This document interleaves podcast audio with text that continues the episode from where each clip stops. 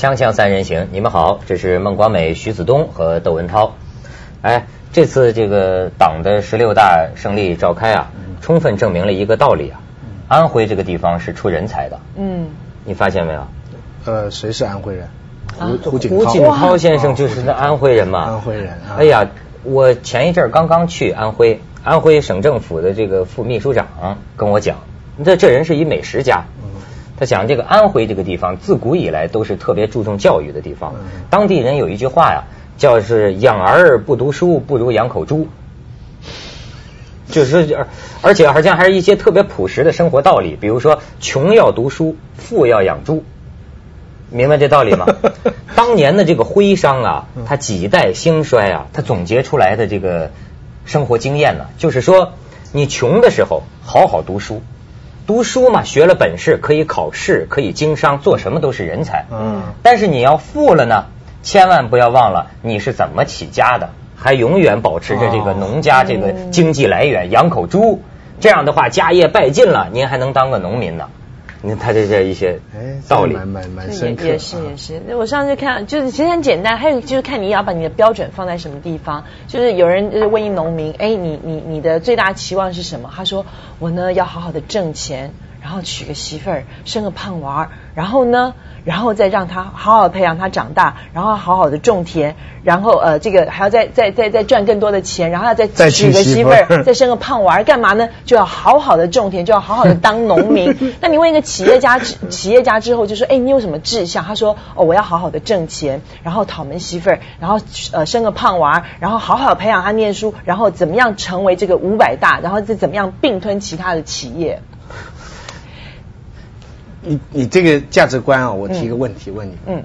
假如你现在工作一周工作五天，嗯，啊，你你正常的你一个月，比方说怎么样一个稳定的收入好，比方说是啊两万一个月，然后你够用了，差不多。现在突然你的收入增加一倍了，就是说你的每天的收入增加，这时候你有三个选择：第一，你还工作五天，还工作五天，那不就是你就。收入就加倍了嘛，嗯，对不对？然后你就把这加倍的钱就加倍的用，你就本来的车就换好的，房子换好的，这是一种。第二种，呃，我就工少工作，我就不是五天了，比如说我工作两天半，或者我每天只工作半天，但是我还是两万，我本来两万就够用了。OK。第三种，我工作五天，我还用两万，余下来的两万存起来。做别的事情，你哪一种？明明白我的意思了没有？我就是挣多少花多少呗。第一种，是吗？就是说，当你的收入增加一倍的时候，你的开销增加一倍，就这种。啊，你呢？我想我会维持原本的那，然后把那笔钱会挪做一些平常你会想要做，但是可能做不了，或者是根本没有能力去做的事情。你说的做是指消费还是投资？消费跟投资。都都一样啊，都一样啊，就是说我不会，就是说，呃，就是说，你平常可能开销就是一万块钱，你不会因为多赚的钱，你就是我非要花两万不可，不会这样做的。那你可能就会把那个钱留下来做一些你真的平常真的可能会非常想做，但是你做不了的事情。这个问题是 Max Weber 提的，后面是几大主义啊。嗯哼，如果说你增加了一倍以后，那你是怎样呢？我是那种，他不是他管的。他没有发言权。要是我能管自己的话，要是我有管自己的话，我就是第二种，就是说我做两天半了。哦，你会减少就是说，当我的收入提高一倍的时候，我就把工作时间减少一半，我就增加休闲的时间。这个是麦克斯韦伯他是大理论家提出来的。他为什么提出这个蠢问题？所以我们三三，我这个问题很大。他说那个，如果你还增增加一倍的情况下，你拿另一半去投资，那就资本主义。资本主义就是从那里开始。小业主，哎，如像我这种呢，就是农民，跟都是知识分子。农民都是这样的，他够吃就行了，嗯，然后半年就空在家里，像北方那些地方，他只要够吃就算了。像你这种就贵族。啊，贵族就是收入越高，他就越奢侈，他钱越多，他就买马啦，买瓷器啦，买什么东西，就是从古至今的贵族，贵族转到资本主义。这个是现代社会的一个大转变，我们永远没有动力。就世界上大部分人像我们这样，就是东西一多，马上减少劳动。我我不可能是贵族了，我我爸爸证充分证明我不可能是贵族。不是贵族的心态，就是你现在的这种想法，你会决定这样的一种生活方式。哎，我跟你讲啊，这个钱呐，不能存，存你看我爸爸妈妈，你刚才想他他们就是典型的农民的理理财观念嘛，老是劝我要存钱，劝我要存存存存，说为什么呢？我说为什么要存钱呢？他说。呃，一旦有个什么急事儿，谁知道什么天灾人祸的哈？你那儿派上急用场，你看老年人都这么想，结果呢太反讽了。呃，他们老两口把平常我给他们的钱全存起来，我跟他讲过多少次了，就是不要存死期的，他就存那种死期的，存十年二十年，那个定期，就是利息高吗？利息高啊。然后呢，真出了事儿了，我不是说前不久我妈妈脑出血吗？脑出血，按说你存的这个钱，医疗费这个急用应该用上了吧？但是呢，死期存 死了，存的是死期的，而且我爸爸平常记不住事儿，所有银行的事情都让我妈妈记着，那个死期存折的那个密码啊，只有我妈妈记得。但是我妈妈脑出血，她忘了，她忘了，她我最后我我说你看我这不存钱的，最后不还是我得给您把钱送去。不是，但但是你这个不能，你不能这样。我我我我我是我是支持存钱，但是我所谓那个存钱的方法，并不是用这样子一个死方法存在那里。你是在墙里挖一个洞，是吧？也不是墙，不是我在天花板里挖个洞。就是我我觉得你所谓的那个，因为我不愿意减少劳动，并不是因为我为了要赚更多钱，而是我觉得劳动习习惯，你对热爱劳动，对你劳看得出来了。对，劳动是一件好事情嘛，对不对？那就是说我我觉得那些钱呢，你你可以用更，我刚才为什么很强调一种一种说法，就是说你你要能够达成你平常想做而不能做的事情，这是很重要的。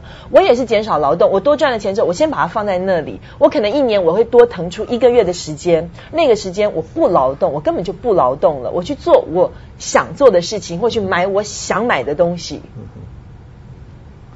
不投资啊。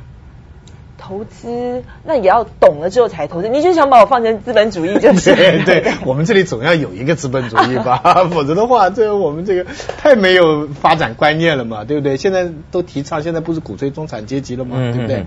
哎，我跟你讲，你就说这个人是怎么奋斗发财的？我还是跟你讲这个安徽，我上次去安徽听来的这个一个挺有意思的故事。嗯，安徽啊有一道这个名菜叫臭鳜鱼。臭鳜鱼，嗯，这种臭鳜鱼呢，它讲究的是啊，吃起来就跟有点像咱们说的臭豆腐，嗯，哎，闻着臭，但吃起来特别香，嗯，而且呢，它的特点是过去的这些人们呢，移民嘛，不是？移民，那么它这个鱼啊，要储存很长时间，而且也身处内地嘛，它鱼可能到这儿都变了味儿了，于是呢，将计就计，就把这个变了味儿的鱼做成了一道安徽名菜，叫臭鳜鱼，嗯。然后原来在黄山市政府，听说是那里有一个大厨，大厨啊，是一个小伙子。嗯这个小伙子当年呢非常英俊，非常帅，但是出了一件惨案。嗯。就是有一个女人，两个人可能好吧，这个女人呢就想跟他结婚，就非要跟他在一起。结果呢他就不，这小伙子可能觉得自己还有很多机会啊，就不。最后这个女人为了得到这个小伙子，毁容。毁这个小伙子的容，这小伙子是个很帅的帅哥，毁了他的容。嗯，传奇的是呢，毁了容，他坐了监狱。从这监狱出来之后呢，两个人结婚了。嗯，这这个咱们很难想象。这跟臭鳜鱼什么关系呢？哎，这个人就是做臭鳜鱼的高手。我刚才想了，安徽省政府这个副秘书长啊，他为了发展省里的经济，到处去调查咱们有什么名产。打听到，就他现在在黄山那边自己开一间小店，哎呦，只有他做的这个臭鳜鱼，这美食家说正宗。因为呢，这个臭鳜鱼必须先用这个淡的盐水，或者是还用碱水，用好几道工序，他来这个泡制它，才能把这个肉啊处理成这个叫蒜瓣肉，像蒜瓣一样，就嚼起来就有有筋道。他们讲，哎。但是这个工艺，这个配方，你用多浓多淡的这个盐水碱水来处理，多长时间，只有他自己知道。那他做这个臭鳜鱼的这个技术跟他毁容有没有关系？他们家原来是做这个的，但是呢技术没这么高。自从被毁容之后，痛定思痛，生活也没了别的指望，一心就琢磨这个，成了专家。一个是生活没别的指望，另外一个对残缺美就有了更好的理解。那你讲的毁容是一般意义上，嗯，也许他们，你想他还会被他毁容，他还会回去跟他结婚，这是什么样的？这是个奇人呢。对，我要说的倒不是臭鳜鱼，我是对他的这个经历，就是你像咱们的观念，我把你毁了容，你出了就我出了监狱，你还要跟我好，会不会是因为他也没有别的选择了呢？应该不是。这不就达成了当初那个女孩子的的的期望吗？很多男人就说：“那我得不到你，我就毁了你。我如果把你毁容的话，就不会有人要你了。”我收过这样的情书的，真的很恐怖啊！真真的真的有有人是这样子的。这个东西多半也是像你说的，就是比如说中国农民呢，有时候有一种特有的现实主义的态度，得不到就毁了他。不是啊，就说做你其实不难理解的是这个女的，难以理解的是这个男的嘛，被毁了容。嗯。你发现没有？要是女方被毁了容，我敢说百分之百不会两个人在一起。但是呢，中国的这个男人，你看他实际心里有一种心理，觉得他毕竟是因为爱我呀，对，喜欢我呀，而且再加上外国，我也是这样理解的。哎，你你讲的是一个，他出来以后他也找不到女的了。这也是一种外部因素。这个我想，这个是比较表层的因素。我想下面一层因素，他会这样想：，因为如果这个女的是真的是喜欢他，以前也喜欢他，但是他觉得对对不起他，他假如他不要，那他为了因为啊喜欢我做出这样的事情，所以这个男的实际上原谅他，对不对？哎原谅他以后，然后就觉得好。我觉得女人你要把她毁了容，她肯定恨死你，绝不可能。而而且从美学上来讲，男的呢，有时候男的的所谓美的标准跟女的本来就不一样。本来就有很多男的说有一个刀疤什么之类，本来就是光荣的标记嘛，对不对？嗯，他可能觉得这女的给他造了个纹身，然后他就跟这女的好。咱们去一下广告，锵锵三人行广告之后见。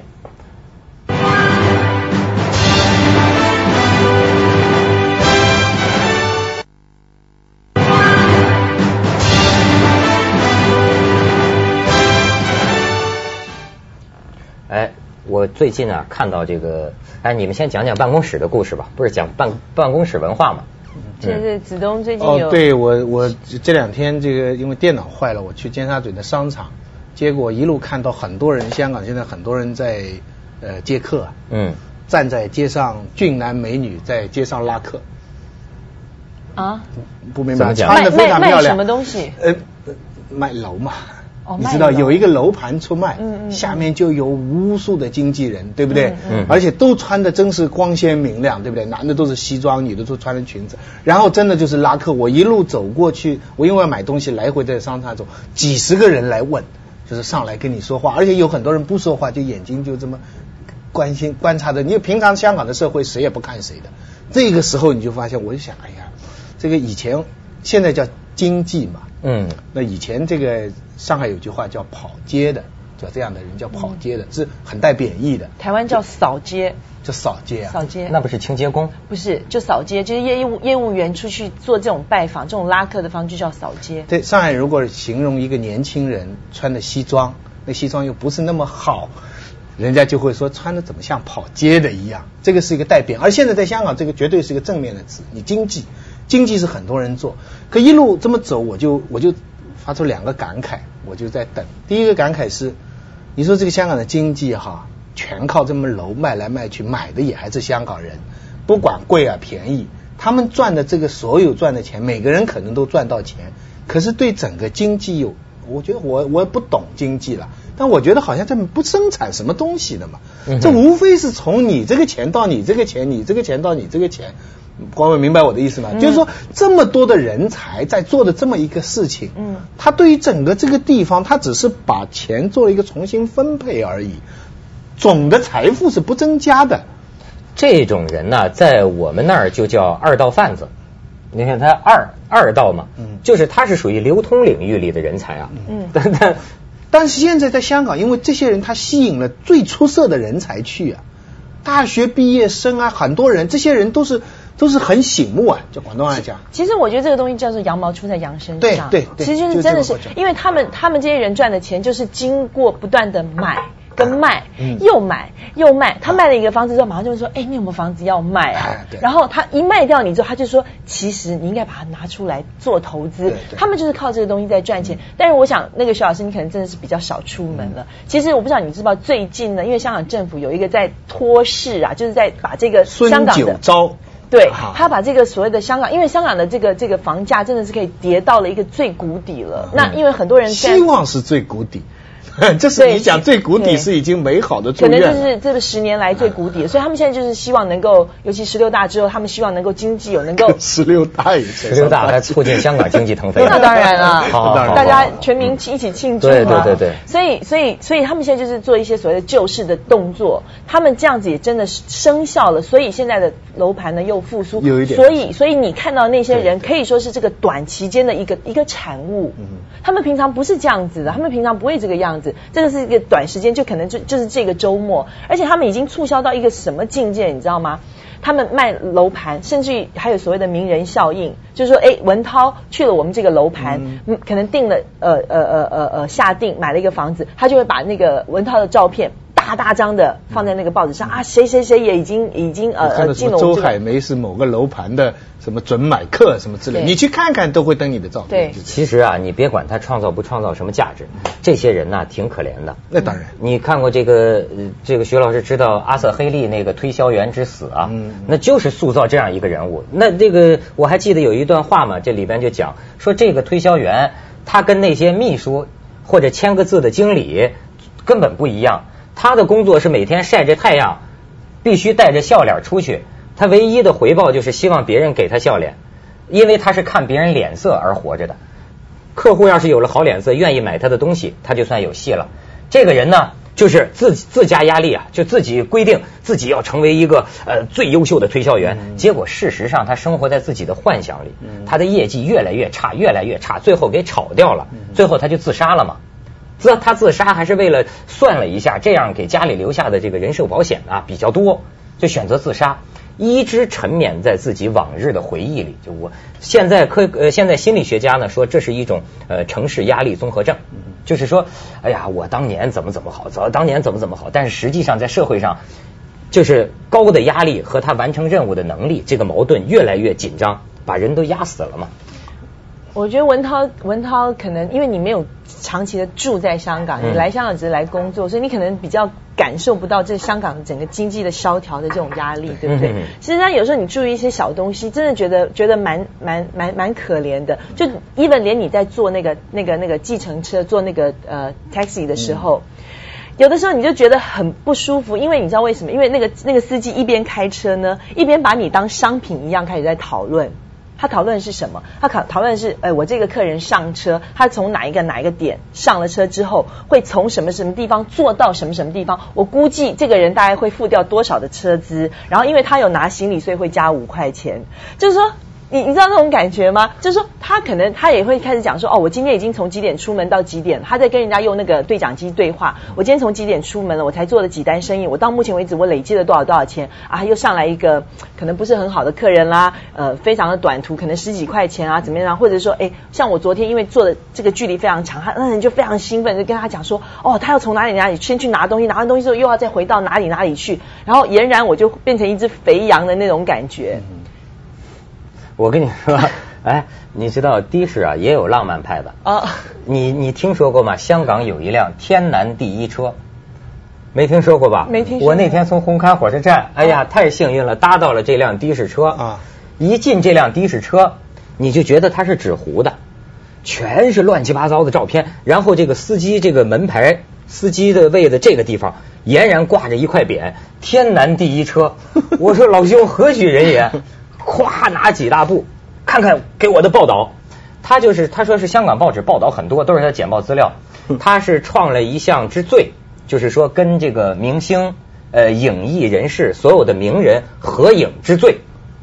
嗯，他平常就把这几千张照片放在他的车里，让这个乘客看。他合影是在因为人家搭他的车，他合影呢，还是他别的？他原来做过专门的司机，原来做过司机，后来改开的士。他这个人就是一个老牌专业的追星族。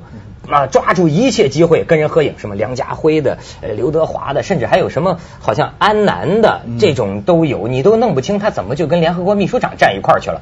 他就是不惜一切机会，那种傻瓜相机照的像。但这些人，他是搭他的车吗？这些人搭了他的车吗？也有可能是搭他的车，也有可能是他自己等。比如说，听说广美要到哪儿去了，事先在那儿等，找个机会过去，咔照一张相，他就以此为乐。呃，被香港传媒称为天南第一车。哎呦，我你们希望有幸能搭到他这辆车，不不多收费，说话还比平常司机更多，讲的都是明星的奇闻异事、八卦新闻，非常有意思。这个司机，锵锵三人行，广告之后见。